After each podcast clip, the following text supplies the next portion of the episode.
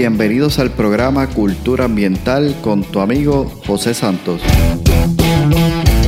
Un podcast diseñado para profesionales del control de plagas, dueños de negocios y personas que buscan soluciones y sobre todo un ambiente saludable, seguro y libre de plagas. Buscamos expandir nuestro horizonte y provocar una nueva manera de pensar y tomar acciones enfocadas en cuidar la vida y el medio ambiente. Prepárate, juntos seguiremos haciendo avanzar nuestra industria. Hola, ¿qué tal? Bienvenidos a este nuevo episodio de tu programa, el podcast Cultura Ambiental. Hoy me siento súper contento, súper emocionado porque vamos a estar compartiendo una entrevista con nuestro invitado Jorge Morales, ingeniero agrónomo de Chile. Hoy nos fuimos hasta Chile, ¿no? A hacer esta entrevista. Quiero agradecerle a Jorge por su tiempo, por darnos la oportunidad de hacer esta entrevista eh, y sobre todo por decir que sí inmediatamente que lo contacté. Así que Jorge, gracias, para mí fue un honor. Realmente disfruté mucho haciendo esta entrevista y hay mucho, mucho contenido que cada uno de nosotros vamos a estar escuchando el día de hoy aprendiendo. Así que te invito a que te pongas cómodo.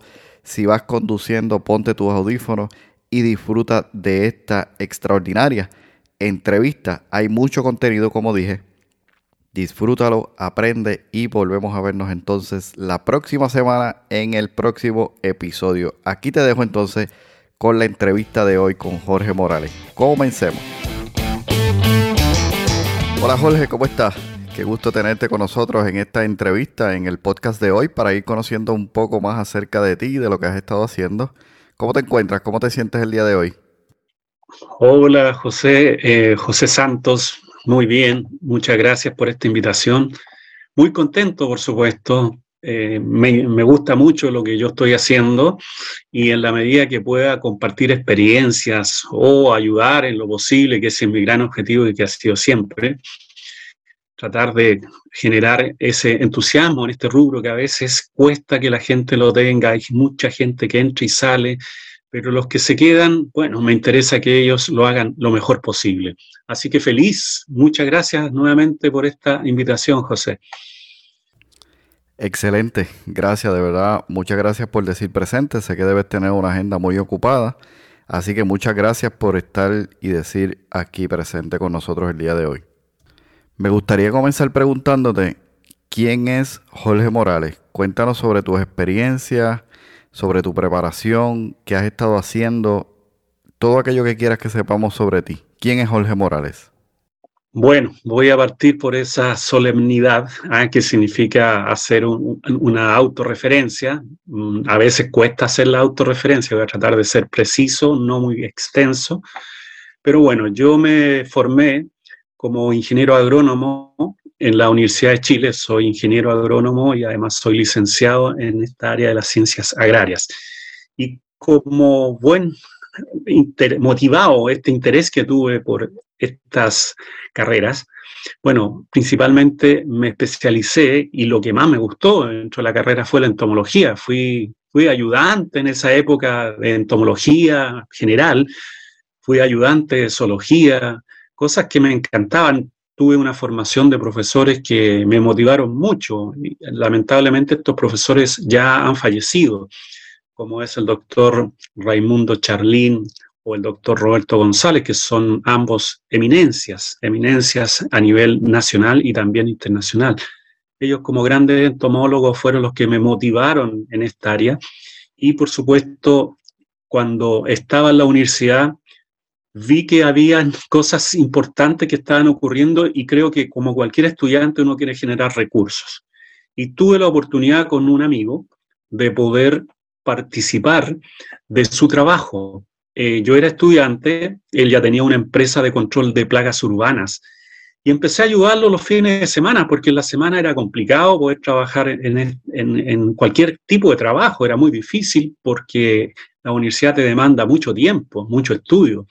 Entonces, llegaba los días sábados, llegaba los días domingos y ahí empezaba a trabajar con él. Fui así que me fui motivando en el tema del mundo del control de plagas urbanas.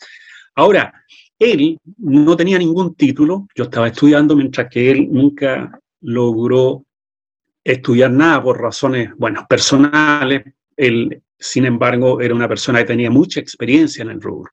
Pero yo me fui dando cuenta que las cosas no se estaban haciendo bien, había muchos problemas, había problemas con uso de máquinas de plaguicida, había problemas con el tema de las plagas, no conocía mucho el tema y a él le iba bien, generaba sus buenos recursos. Yo dije, bueno, y si un profesional, en esa época había muy pocos profesionales, estoy hablando hace más de 30 años aquí en Chile, así que imagínate, José, imagínate que en esa época era muy difícil encontrar profesionales que se dedicaran al rubro, eran contados con los dedos. Y en ese momento yo me propuse como fui conociendo el rubro, me propuse entrar en este rubro y formé mi propia empresa. Ya desde esa época, estoy hablando ya más de 32, 33 años, incluso ya en la época de estudiante ya estaba trabajando en esto, por lo tanto, pero formalmente y legalmente lo hice ya hace casi 32 para los 33 años. Lo cual me, me motivó y, y me propuse, creo que fue una de las cosas que desde un principio quise hacer fue mejorar este rubro, darle posibilidades que la gente realmente hiciera bien las cosas, un poco homogenizar criterios, un poco participar, y hice muchas cosas desde ese momento. Fui director en una asociación que aquí en Chile se conoce como Asociación Chilena del Control de Plagas y que es de las siglas ACHICPLA. Y bueno, fui de los que se motivó en los primeros pasos, participé de las primeras reuniones que se hicieron, finalmente fui director, fui secretario general de esta asociación, pero el mundo me llevó para otras cosas. Yo creo que no era suficiente trabajar en una asociación a pesar de que me gustaba mucho, pero creo que en ese momento dije, no, el tema mío es la educación. Y me fui dando cuenta que tenía un tremendo, podía ser un tremendo aporte en el área de educación. Y fui comprometiendo a las universidades. Antes de eso, creé mi propio instituto de capacitación, porque aquí en Chile surgió una ley que obligaba a que todos los técnicos y profesionales de las empresas de control de plagas estuvieran capacitados. Esa era una forma obligatoria por ley. Por lo tanto, lo primero que hice cuando se aplicó esta ley, participé en esto que fue la capacitación. Ahí, eh, dentro del área de capacitación, al año después, yo ya había formado mi propio instituto y logré con ese instituto a capacitar a mucha gente, casi gran parte de las empresas que se dedican aquí a nivel de Chile. Era, esto es una ley chilena, por lo tanto la capacitación solamente iba a abarcar nuestro territorio, no, no territorios distintos, eh, digamos, otros países. Entonces, con ese tema que me interesaba mucho y me motivó, fui ligando, no fue suficiente el instituto, y fui ligando a las universidades. Fue así que creé el primer diplomado de plagas urbanas. Eh, la verdad, esto fue una motivación personal, lo hice en la Facultad Veterinaria de la Universidad de Chile con unos colegas y afortunadamente lo presenté en, una sesión que se hizo especialmente para esto, frente a una comisión de alrededor de 12, 14 personas, entre decanos, directores, subdirectores, y me lo aprobaron el curso, pero por unanimidad, sin ninguna objeción porque venía muy contundente muy, y la presentación fue tremendamente positiva. Por lo tanto, ese mismo año que me lo aprobaron, empezamos con ese diplomado. Bueno, en dos años después de haber trabajado en ese diplomado que era de la Facultad Veterinaria, mis colegas de agronomía, como yo soy agrónomo, me empezaron a llamar, eh, eran profesores de ahí y muchos fueron compañeros de universidad y me dijeron, ¿qué estás haciendo en veterinaria? ¿Por qué no te vienes a agronomía? Bueno, me fui a agronomía y ahí formé el curso de entomología urbana, que hasta el día de hoy ya vamos la cuarta versión y nos ha ido muy bien y, logramos que este, esta capacitación asociada a la entomología urbana fuera especialmente dedicada a todo el mundo, o sea, que no solamente cubriera el mercado chileno, sino que lo extendimos a muchos países de habla hispana. Y por supuesto, prendió rápidamente formamos un tremendo equipo y bueno, fui comprometiendo a las universidades. Actualmente hay otra universidad que también le interesó mi trabajo y estamos formando un nuevo curso de capacitación, un nuevo diploma que está relacionado con insectos xilófagos. que son los insectos xilófagos? Son los que, las plagas, ¿cierto?, de, que atacan la madera. Por lo tanto, formamos este curso que espero que a fines de año podamos empezar con el primer curso a través de la Universidad de Concepción. Y, eh, bueno, presto colaboración también en la Universidad de Buenos Aires. Eso es haciendo un resumen muy grande de lo que significa mi quehacer en este rubro. Mi principal objetivo, como te indicaba José, era principalmente educar a las nuevas generaciones lo que yo no tuve en un principio porque no existía una carrera, no existía un nivel universitario, no existía un instituto que impartiera estas clases, que impartiera estos cursos. Hubo que crear esos espacios. Pero afortunadamente, con la buena llegada que tuve, lo fui comprometiendo no solamente como mi, instituto, sino que también fui sumando a las universidades y para mí eso fue fundamental en este tremendo crecimiento.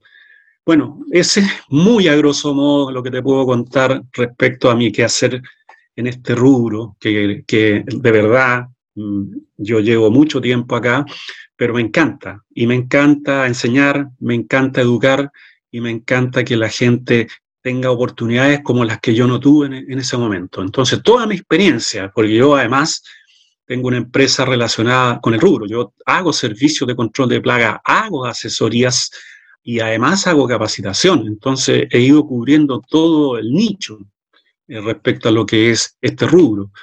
Razón por la cual eh, hoy día quizás donde más me he ido focalizando, me he ido especializando. Y la especialidad ayuda bastante. Yo creo que los que creemos que se hacen, las empresas de control de plaga creen que son capaces de hacer todo, o sea, cubrir todo el espectro de las plagas y lamentablemente no siempre da buenos resultados. Hoy día lo que se busca es la especialización, contar con gente experta que tenga un buen respaldo, que la gente hoy día te pide, bueno, ¿y usted dónde ha estudiado? ¿Qué hizo? Eh, ¿En qué se especializó? La gente hace preguntas y si tú respondes mal, si tú no das un, un buen diagnóstico al momento de que te contratan, claramente quedas desplazado. Entonces hoy día se busca más especialistas. La especialización creo que es el futuro del control de plagas. Bueno, quizás me voy a extender un poquito, voy a dejar que tú me hagas las preguntas mejor y, en la medida que, que, pueda ir aportando más elementos, lo iremos conversando, José. ¿Te parece? Wow, realmente estoy impresionado porque mientras voy escuchándote, a medida que vas haciendo la introducción, y conociéndote, ¿verdad? Por este periodo de un año y medio, dos años, a través de ciertas charlas que he estado contigo y otros eventos, pues realmente mientras te vas, ¿verdad? Presentando, digo, wow, son, son 30 años, pero multiplicado por tres. Hay mucha experiencia. Fíjate, y me salta una pregunta mientras te escucho, ¿no? Mencionaste que llegaste a la asociación y estando allí viste, viste o, o sentiste, ¿no? Que faltaba algo.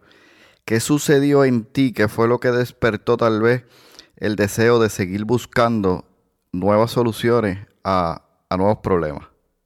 Perfecto. Mira, eh, yo creo que nada más la inquietud. Yo soy una persona tremendamente inquieta que a veces cree que no es suficiente, que los espacios que se crean no son todos los indicados. Las asociaciones aportan, y no puedo decir lo contrario, ellos tienen su forma de trabajar y son capaces de lograr grandes objetivos, pero en lo que es el área educación y lo que es la formación de profesionales, esto lo hacen las universidades. Cuando me di cuenta de eso, que, que pensaba que las universidades no iban a tener ningún interés en nuestra área, me equivoqué. Y afortunadamente me equivoqué, porque cuando empecé a golpear las puertas de las universidades me di cuenta que sí tenían interés. Y fue así que logré llegar eh, a la Universidad de Chile, por ejemplo. Y la Universidad de Chile me permitió llegar a otras universidades. Y hoy día que las universidades estén trabajando en este rubro es un lujo. Y, y lo planteo de la siguiente manera, José, para que me puedas entender. Muchos de nosotros ya tenemos cierta cantidad de años, si bien es cierto, la experiencia ayuda mucho, pero el gran problema es que nuestra vida tiene limitaciones. O sea, ¿qué significa? Que probablemente en algunos años más yo ya no esté presente en este mundo y muchos dejemos este mundo. Pero tenemos que sembrar para las futuras generaciones. Tenemos que dejar armado algo que a lo mejor no todos tuvieron la oportunidad. Y las universidades creo que es el mejor nicho que pueda haber como para que sigan trabajando en estas áreas. Las personas pueden cambiar, las personas pueden ir rodándose, las personas pueden ir quedándose atrás, pero las instituciones, las universidades van a seguir y esos son los que van a dejar, eh, digamos, estampado todo este nicho importante con el cual nosotros estamos trabajando y son los que finalmente van a tomar toda esta experiencia, las instituciones quedan, las personas van a ir pasando a través de los años, porque es la ley de la vida. Nosotros, tarde o temprano, vamos por razones de salud, por razones de edad, tendremos que ir dejando estos rubros. Y las universidades van a seguir en esto. Y eso es el gran legado que vamos a dejar a las futuras generaciones. Y en buena hora, porque creo que es importante. Yo me preparé también en Estados Unidos, en la Universidad de Florida, y ahí me di cuenta que ellos trabajan muy bien estos aspectos de lo que es plagas urbanas y saben de que la especialidad es algo fundamental. Y yo creo que cada uno tiene que tener su propia especialidad. Las universidades tienen una noción muy general de la entomología, la entomología abarca muchos temas y en la parte urbana él no se manejaba. Pero hicimos un tremendo equipo, ambos, y logramos complementar esto. Y ahí fuimos sumando por lo menos a seis entomólogos más, lo cual nos permitió lograr este tremendo aporte a nuestro rubro. Y así probablemente van a seguir surgiendo nuevas capacitaciones, nuevos diplomados, nuevos cursos que van a ayudar a las futuras generaciones. Ese es, lo que yo quiero como gran legado. Espero que esto haya contestado más o menos bien esta, esta pregunta que me acaba de hacer José. Sí, sí, definitivamente me encanta la respuesta y, me gusta mucho ¿no? la, la, visión, la misión que tienes con, con, todo esto. Y aquí pues me surge una pregunta y tal vez la respuesta cabe ser obvia, pero aún así me gustaría hacerla.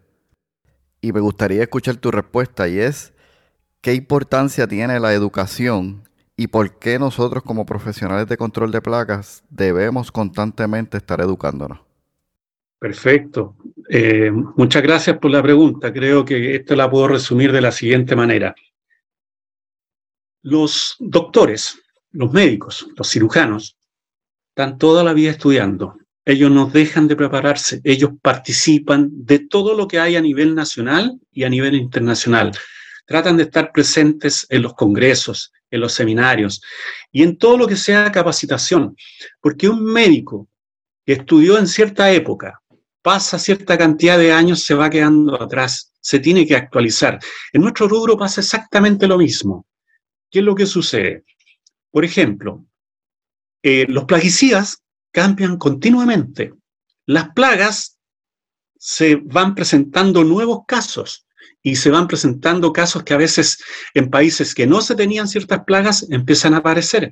O lo, que, o lo que nos está pasando hoy día con la pandemia. Nosotros estábamos un poquito alejados de todo lo que era microorganismo, virus, bacteria, que, que este tema lo involucra la sanitización y desinfección. Y estamos tan alejados que cuando nos tocó la pandemia, muchas empresas no sabían qué hacer. A raíz de eso, fue que con un colega argentino, Lucas Heisman, con él logramos levantar el primer seminario de actualización sobre el tema del COVID-19, que en esa época era la pandemia, hace ya tres años ya prácticamente que vivimos esta experiencia y hace dos que hicimos este, este seminario. Y justamente era para poder preparar a aquellas personas que no tenían el conocimiento, se estaban enfermando o estaban muriendo producto de este virus. Por lo tanto, ahí nos dimos cuenta las tremendas falencias, falencias a todo nivel, qué producto vamos a usar, con qué máquinas vamos a usar, cuáles son las dosis correctas, con qué nos vamos a proteger, qué tipo de mascarillas vamos a utilizar. Habían tantas dudas y mientras tanto la gente se enfermaba o moría. Entonces, creo que esto de la educación es fundamental. A veces no estamos preparados en todos los ámbitos, lo que yo te comentaba. Nosotros deberíamos ser especialistas en cada tema y la única forma de especializarse es educándose. La educación es fundamental. Y la educación formal es aún más importante, porque hay, hay, hay, por ejemplo, cursos de capacitación, como podrían ser aquellos que son eh, instituciones, institutos privados, pero que no están entregando toda la información. Pongo un ejemplo. En el área de, de cursos asociados a los aplicadores que nosotros reconocemos como técnicos aplicadores de plaguicidas urbanos, en Chile nos obligan a tener mínimo 24 horas de especialización, 24 horas, que pueden ser tres días seguidos, puede ser una semana, es relativo, pero es casi imposible en 24 horas lograr el conocimiento de toda la información que pueda haber en, en relación a nuestro rubro. Entonces, imagínense, un profesional que tiene 5 o 6 años de estudio en, en los médicos, hasta 7 años de estudio, más todo lo que significa participación en seminarios, congresos, que no siempre se hacen en cada país, a veces uno tiene que viajar. Viajar es más complicado para mucha gente, ir a un congreso a Brasil, ir a un congreso a Argentina o, a España o a Estados Unidos. Una, implica costo. Dos, implica tiempo pero claramente son muy pocos los que son capaces de hacer ese tipo de inversión, porque es una inversión. Entonces, la educación en cada país también tiene sus bemoles. A veces las universidades no están entregando todo lo que debieran entregar, como es, por ejemplo, eh, algo relacionado con nuestro rubro. Son pincelazos de ciertas materias, son pincelazos de ciertos temas, pero no están todos.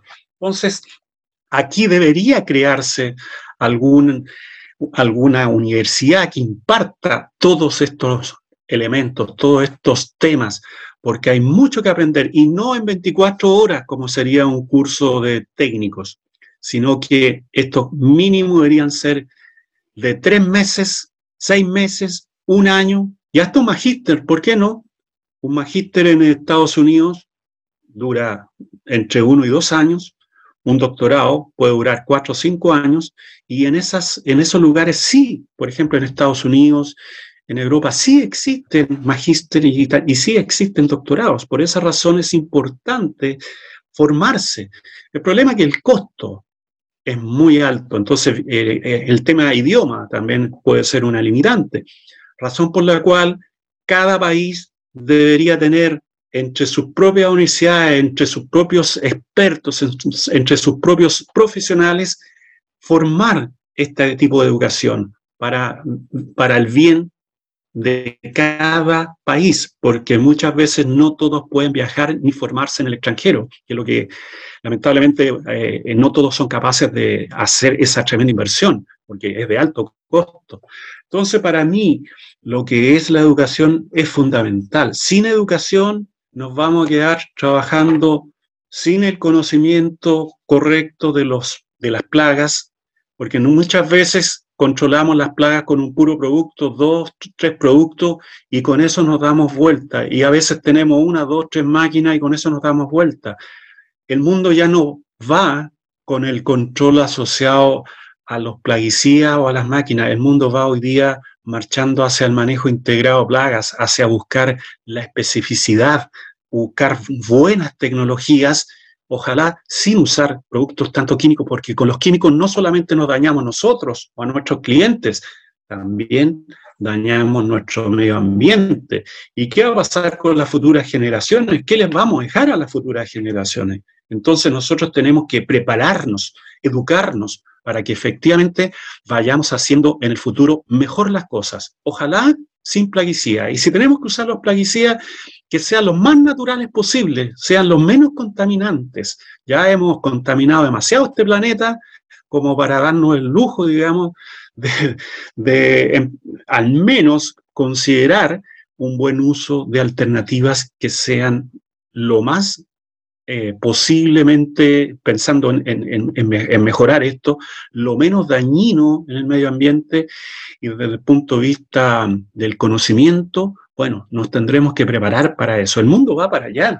Hoy día hay muchas instituciones que no quieran que nosotros trabajemos con plaguicida y hoy día los clientes te piden no usar esa cantidad de productos químicos y que busquen, aunque no sean los mejores, pero den una solución no tóxica, lo cual es muy difícil. Yo creo que por ahí va el objetivo de la, de la educación, José. Creo que la educación es fundamental en nuestro rubro y, la, y, lo digo, lamentablemente, la gente no tiene el concepto de lo que significa educarse. Mucha gente cree que educarse significa asistir a una capacitación de una hora, de dos horas, de un día, o de dos días o de tres días, cuando en realidad es, claro, ayuda, pero jamás va a ayudar de la manera que lo hace una universidad que está preparada con gran cantidad de tiempo, con mucha práctica. Hoy día muchos trabajan a distancia, online, pero se necesita la parte presencial. Se necesita ver, por ejemplo, un insecto bajo microscopio. No es suficiente verlo en una pantalla, hay que verlo en directo. Y eso, lo mismo pasa con usar una máquina o usar una dosis o usar un equipo de protección. Todo eso tiene que ser presencial. Ha ayudado, sí, por supuesto que ha ayudado todo lo que es la parte mm, online, pero no es suficiente. Hoy día necesitamos que las futuras generaciones también tengan su lado práctico las cosas, conozcan. A mí me impresiona que muchas veces cuando se toman estas capacitaciones, estos cursos, eh, se encuentran con un chinche, se encuentran con una garrapata y no saben identificarla y trabajan en este rubro. O sea, no puede ser que no sean capaces. Veo muchos grupos WhatsApp que están cada vez mandando, ¿y qué será esto? ¿Y qué será esto otro? Cuando son competencia nuestra, cuando ellos deberían estar formados, preparados y están pidiendo, ¿y qué puedo hacer? ¿Y qué producto puedo aplicar? ¿Con qué máquina lo puedo hacer? Eh, o sea, hay, ¿cuál es la dosis necesaria? Hay tantas interrogantes y, y más encima están trabajando en este rubro sin mayor educación porque no la tienen, porque se formaron solamente con el objetivo de ganar dinero, que es un negocio, lo ven exclusivamente como un negocio, no lo ven como una oportunidad donde se puedan desarrollar correctamente y deban invertir en la educación. Y en ese sentido, creo que hay que cambiar las cosas. Eh, creo que esto pasa en todas partes, no es solamente sucede en Chile, esto ocurre en todas las latitudes, en todos los países. Hay, hay que competir contra la ignorancia muchas veces, y disculpa que lo diga de esa manera, pero hay que competir de esa manera. Eh, el que cobra más barato también es porque no tiene, no tiene claro ni, ni siquiera cuánto cobrar. Entonces, porque no sabe de plagas, porque no sabe de dosis, porque no sabe qué plaguicida utilizar. Entonces, hace negocio sin el conocimiento previo. Si esa es la fórmula que se va a emplear, a la cual yo no estoy de acuerdo, por supuesto, yo creo que esas cosas deben cambiar. La educación es fundamental en ese sentido, José. Espero no haberme explayado mucho, pero por ahí va la respuesta de lo que tú me preguntas. Fíjate, mencionaste la palabra oportunidad, oportunidades. Y, y se me ocurre preguntarte, ¿qué debemos estar observando nosotros, verdad? Aquellas personas que están construyendo un negocio de control de plagas y tal vez estén en, esa dinámica que tú mencionas, ¿verdad? Eh, ¿Qué deberíamos estar observando como oportunidad para poder lograr nosotros construir un negocio de control de plagas exitoso? Perfecto, entiendo tu, tu pregunta, José, y te la puedo decir de la siguiente manera. O sea, la oportunidad, por supuesto, que a veces favorece un negocio, pero sin tener todos los elementos. Si esa oportunidad va bien canalizada, por supuesto que podría tener todos los elementos. Y cuando digo todos los elementos, bueno, te puedo enumerar algunos de ellos para que tú me puedas entender. Primero, conocer todas las leyes, porque el que se va a dedicar a este rubro debe conocer todas las regulaciones y las normas que hay relacionadas con este tema. En segundo lugar, mínimo tener un grado de capacitación nivel técnico, donde te enseñen a usar los productos con las máquinas necesarias, con la protección necesaria, con todos los elementos de seguridad y eso manejarlo a nivel plaga. Conocer las plagas es fundamental. Entonces, las oportunidades se hacen en la medida que uno tiene también el conocimiento de todos estos elementos, porque formar un negocio, cualquiera lo puede formar, pero aquí, por ejemplo, la legislación nuestra en Chile, para poder formar una empresa debe reunir ciertos requisitos. ¿Cuáles son esos? Primero, tener una bodega donde puedas guardar los productos. Una bodega que te la describe un reglamento. tener un vehículo apropiado para poder trasladar esos productos y, todo lo que sea necesario para hacer tu, tu buen trabajo. Tercero, tener un profesional de respaldo, un profesional con experiencia, contratado. Y muchas veces la gente, por tema de costo, lo contrata a honorarios, pero no, le, no les paga lo suficiente, les sale muy caro porque están recién partiendo. Entonces el costo inicial muchas veces es un poco más elevado. Y por supuesto, todo eso va con capacitación, de acuerdo a una normativa. Por eso te comentaba, en Chile existen los cursos de capacitación de 24 horas para los técnicos y de 4 o 5 días para los profesionales, donde se les va a entregar otros elementos. Y eso implica tener conocimiento en primeros auxilios, por ejemplo, tener conocimientos en prevención de riesgos, o sea, te suma y te suma una serie de conocimientos. Y eso hace la oportunidad. La oportunidad no es solamente agarrar un negocio y llegar, ocupar la máquina, ocupar el, veneno y ponerse a trabajar. No, los que lo hacen de eso, en el fondo, son ilegales. Yo creo que ilegales existen en todas partes del mundo. Entonces, oportunidades sí, pero bien canalizadas. No sé si eso explica un poco lo, tu pregunta, José. Sí, definitivamente concuerdo mucho contigo, estamos en la misma línea.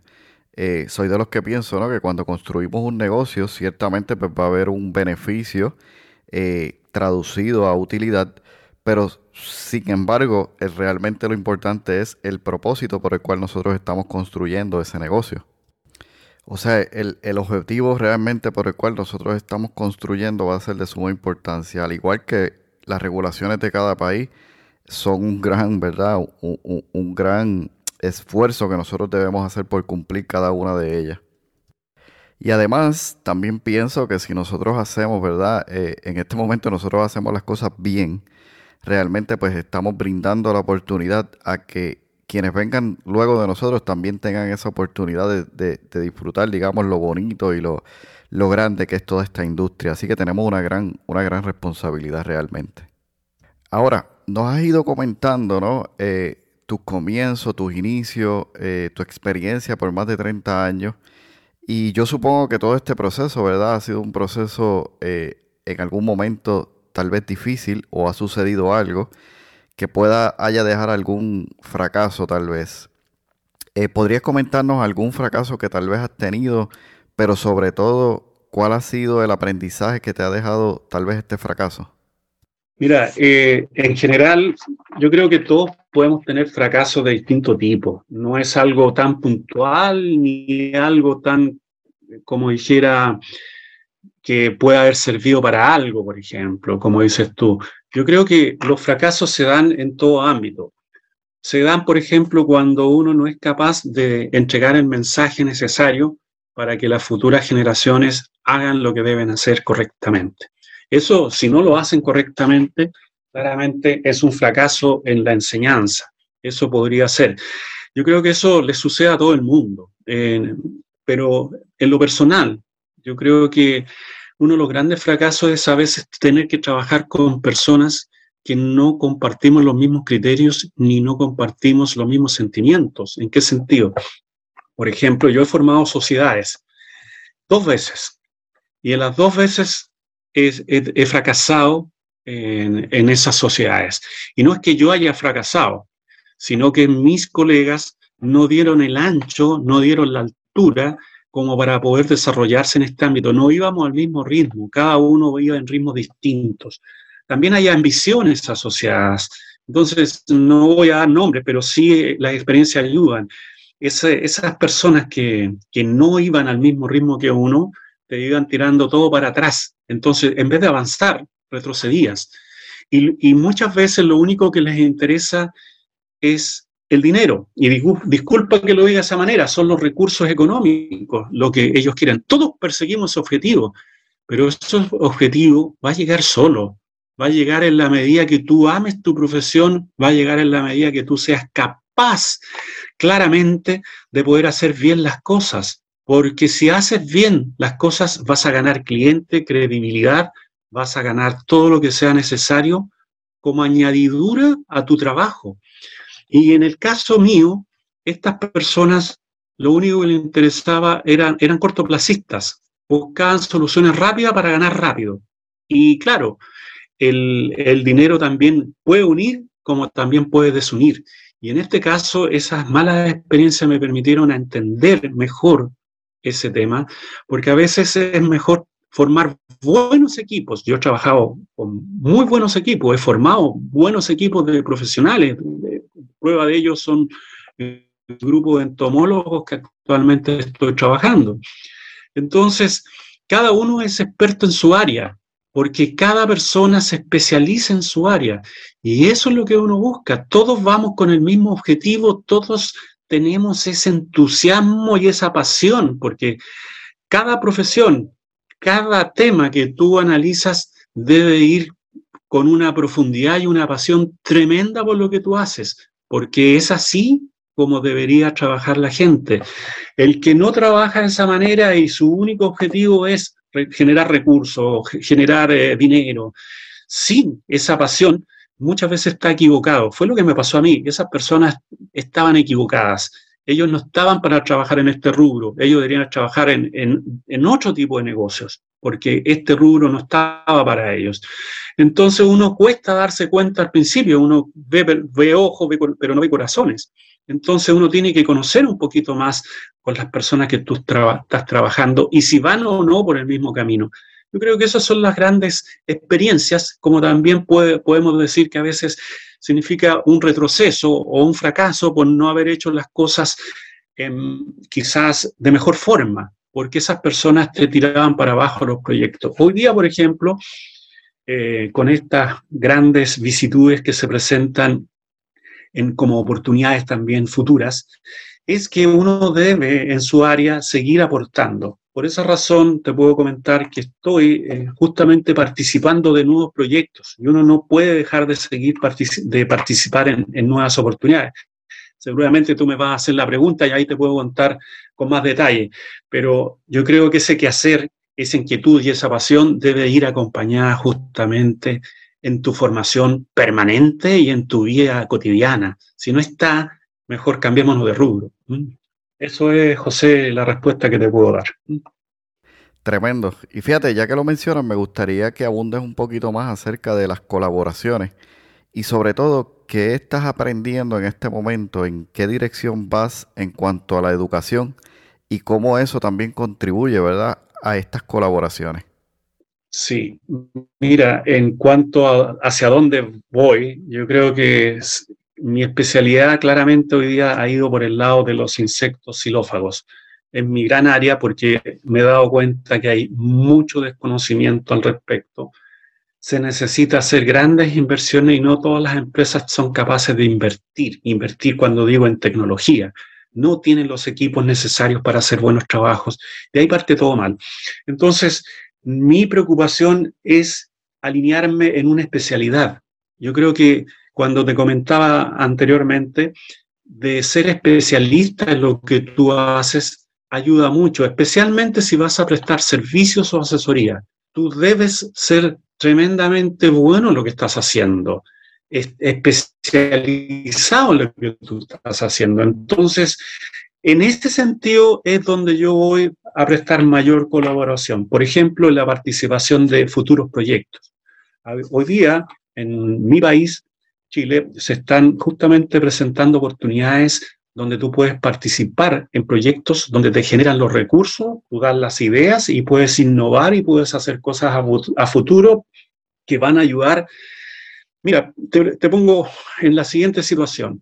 Muchas veces las empresas trabajan solamente con los que te dan recursos, con las empresas que tienen grandes recursos. Y no pensamos en el lado social, en la gente que no tiene los recursos para pagar estos servicios. Entonces, y nadie se preocupa de este tema. Lo dejamos solos cuando ahí hay una gran necesidad. Entonces, ¿quiénes generan los recursos para ellos? Primero, puede ser el mismo Estado, que a veces no siempre se preocupan de estos detalles.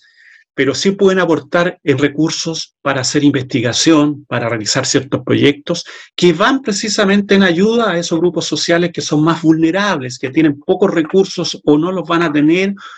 Y, ahí es donde hay que recurrir. Yo he ejercido, y, y eso es una gran satisfacción, de haber prestado ayuda a ese tipo de, eh, hablemos de grupos de personas, Para no ofender a nadie, pero son esos grupos de personas con carencias económicas y que muchas veces necesitan que alguien les tienda la mano. En ese sentido, yo tengo el orgullo de decirlo, de que sí lo he podido realizar, de, de distintas maneras. Algunas como asesoría, otras como servicio y también como capacitación. Yo he capacitado a mucha gente a cero costo, tratando de aportar, siempre dejar algo importante en ese conocimiento. Siempre estoy tratando de entregar temas que les pueda ayudar a tomar decisiones, que les pueda ayudar a conocer y a decidir.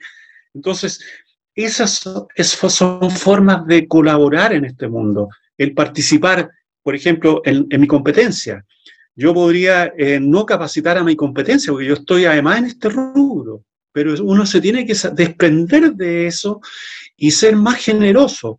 Y sí, yo puedo capacitar a mi competencia con la experiencia que tengo, porque muchos ven a la competencia, pero ¿cómo voy a capacitar a la competencia? Si ellos después vamos a estar compitiendo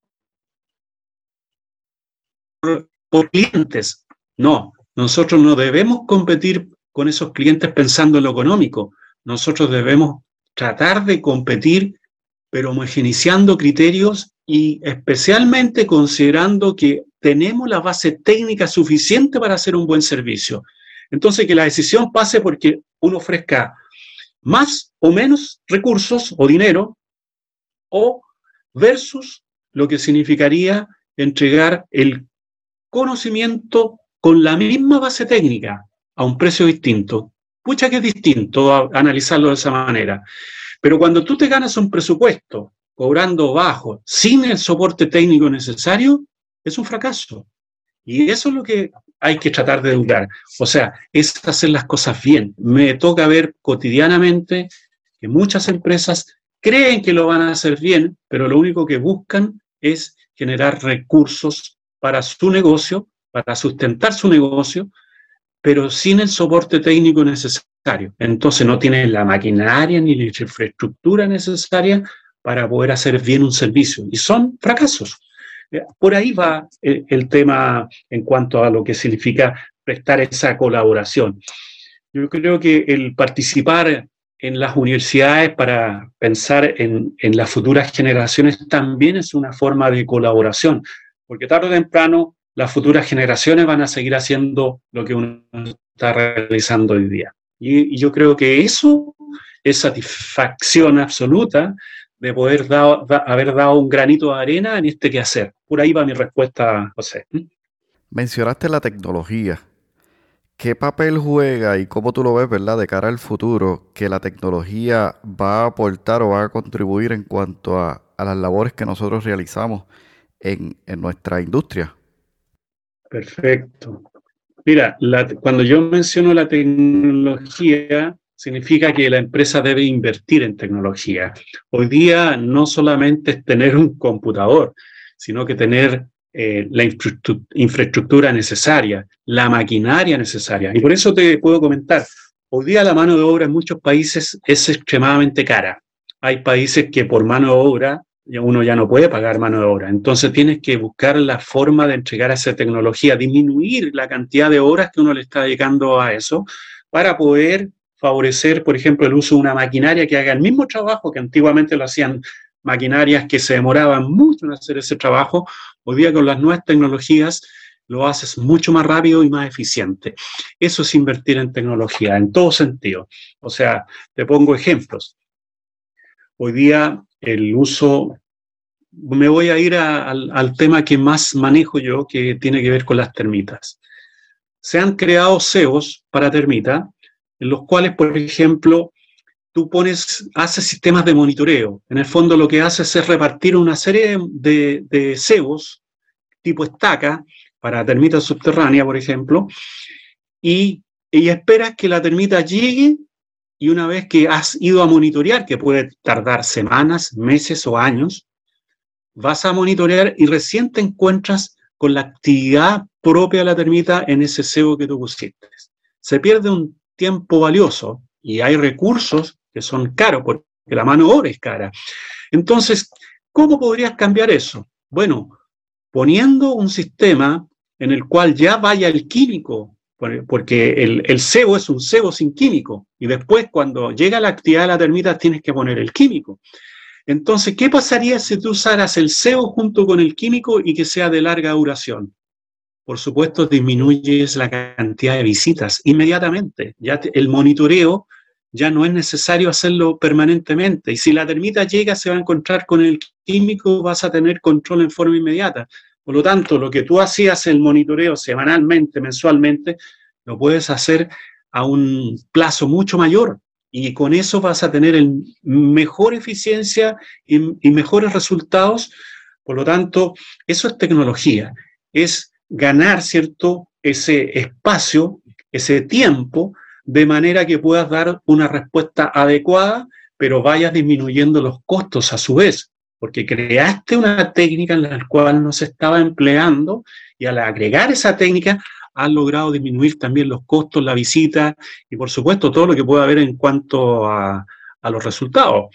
Si los resultados son satisfactorios, claramente esto va a dar respuesta. Eso se llama tecnología, invertir en lo que en el fondo te va, te va a dar la mejor respuesta y vas a ir disminuyendo también lo que es el trabajo mano obra, especialmente cuando la mano obra es extremadamente cara, como lo que ocurre en Estados Unidos, por ejemplo, en Australia y en muchos países está ocurriendo esto que la mano de obra cada vez se encarece mucho más. Y preparar mano de obra, por supuesto que implica otro costo adicional. La maquinaria, o sea, cuando tú vas a hacer, eh, por ejemplo, una inspección y no tienes un aparato de escucha para termita, no tienes un sistema de radar, no tienes un sistema de detector de humedad, detector de temperatura, no has invertido en tecnología, entonces, ¿qué, vas a, ¿qué respuesta le vas a dar a tu cliente? ¿Cómo vas a trabajar si no tienes la tecnología adecuada comparada con una empresa que sí la tiene? Claramente puede redundar en un fracaso. Entonces, eso significa invertir ¿eh? y, esto multiplícalo en todo tipo de orden de, plagas o, en, cualquier área que tú quieras desarrollar. Eso es invertir en tecnología. Eso es, José. Jorge, ¿cómo ves la industria hoy y qué cosas ves que van a ir cambiando, avanzando para tener un impacto en nuestra industria? Mira, yo creo que nosotros tenemos que aprender del pasado, tenemos que aprender del presente y tenemos que visualizar mejores opciones en las cuales podamos dar una mejor respuesta. Ya te lo mencioné con la tecnología. La tecnología claramente es uno de los elementos que hay que tener en mente y siempre presente y ir mejorando nuestra forma de trabajo. Ojalá, y esto yo también lo he estado presentando en distintos escenario en distintas presentaciones es disminuir el uso del plaguicida. ¿Y esto cómo se hace? Con mayor conocimiento, con mayor formación y preparación. Por otro lado, se hace con profesionales mejor capacitados, donde eh, trabajar con manejo integrado puede ser de alto costo también. Eh, pero trabajar sin plaguicida, la gente está tan acostumbrada a trabajar y buscar soluciones solamente usando plaguicidas que no saben hacer otra cosa que no sea el uso de plaguicidas. Si tú le prohíbes el plaguicida en un país, te vas cuenta que muchas empresas no van a ser, no van a dar el ancho, no van a ser capaces de lograr una solución. Por lo tanto, eh, preparémonos en este mundo, porque tarde o temprano vamos a tener menos oportunidad de plaguicidas para trabajar en nuestra área. Yo creo que usar la tecnología maquinarias específicas, usar, por ejemplo, elementos como, como los que yo te indicaba en el control de termitas, o sencillamente usar tecnologías menos invasivas, usar otras alternativas como por ejemplo el calor, el frío, en el fondo la temperatura, usar elementos físicos, incorporar, por ejemplo, la radiación que sea lo menos compleja posible. Hoy día las lámparas UV también ayudan mucho en el manejo de plagas. Entonces hay que ir incorporando poco a poco esa tecnología que claramente es menos dañina que lo que hoy significa usar un plaguicida. Yo creo que lo que estoy hoy día comentándote es para dónde va el mundo. Tarde o temprano vamos a tener menos alternativas con los plaguicidas y vamos a tener que usar más alternativas lo que es no solamente el manejo integrado de la plaga, sino que el manejo específico de cada plaga, porque no todas las plagas se manejan de la misma manera, tiene que ser algo mucho más estudiado, mucho más específico. Por eso digo que la especialización va a ser parte integrante de estas generaciones futuros. Ser hoy día encontrar especialistas en control de roedores, especialistas en, control de insectos como por ejemplo el mosquito, o especialistas en el control de xilófagos como las termitas.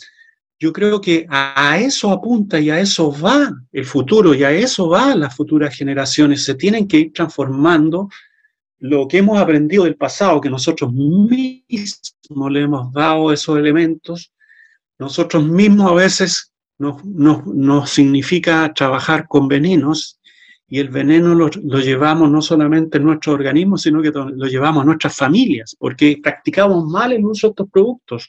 Vamos contaminados, nos vamos a duchar en la misma casa, nos cambiamos ropa de trabajo en la misma casa y vamos contaminando al resto de la familia. Esa fue la gran lección, por ejemplo, que nos dejó la pandemia. En la pandemia íbamos a lugares contaminados y después volvíamos a nuestras casas y íbamos contaminando a nuestra propia familia. De ahí cuánta gente no se enfermó, cuánta gente no murió producto de nuestras malas prácticas. Tenemos que aprender de esto. Y eso es el mensaje que yo quiero dejar para, para el futuro, aprendiendo lo que fue el pasado. Eso es mi forma de ver las cosas, José. Me encanta. Y, y, fíjate, ahora que mencionas lo que ha ido aprendiendo, me surge una pregunta. ¿Cuál sería tal vez la lección más grande que, tú has tenido, ¿verdad? Durante todo este periodo de, experiencia de 30 años en esta industria. Bueno, la verdad he tenido muchas lecciones y sí te puedo mencionar que la más presente, la que más, la última que tuve, que fue con la pandemia. Definitivamente con el famoso coronavirus, hemos cambiado nuestra forma de ser, hemos cambiado nuestra forma de interactuar, hemos cambiado nuestra forma de trabajo, hemos tenido que aprender.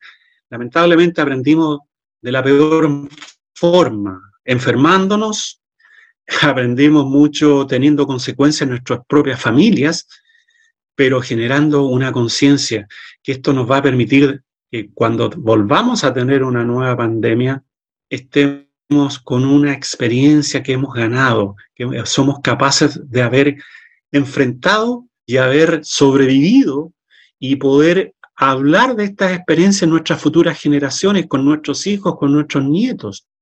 Yo creo que lo que hemos vivido a veces no, no somos capaces ni siquiera de meditarlo correctamente.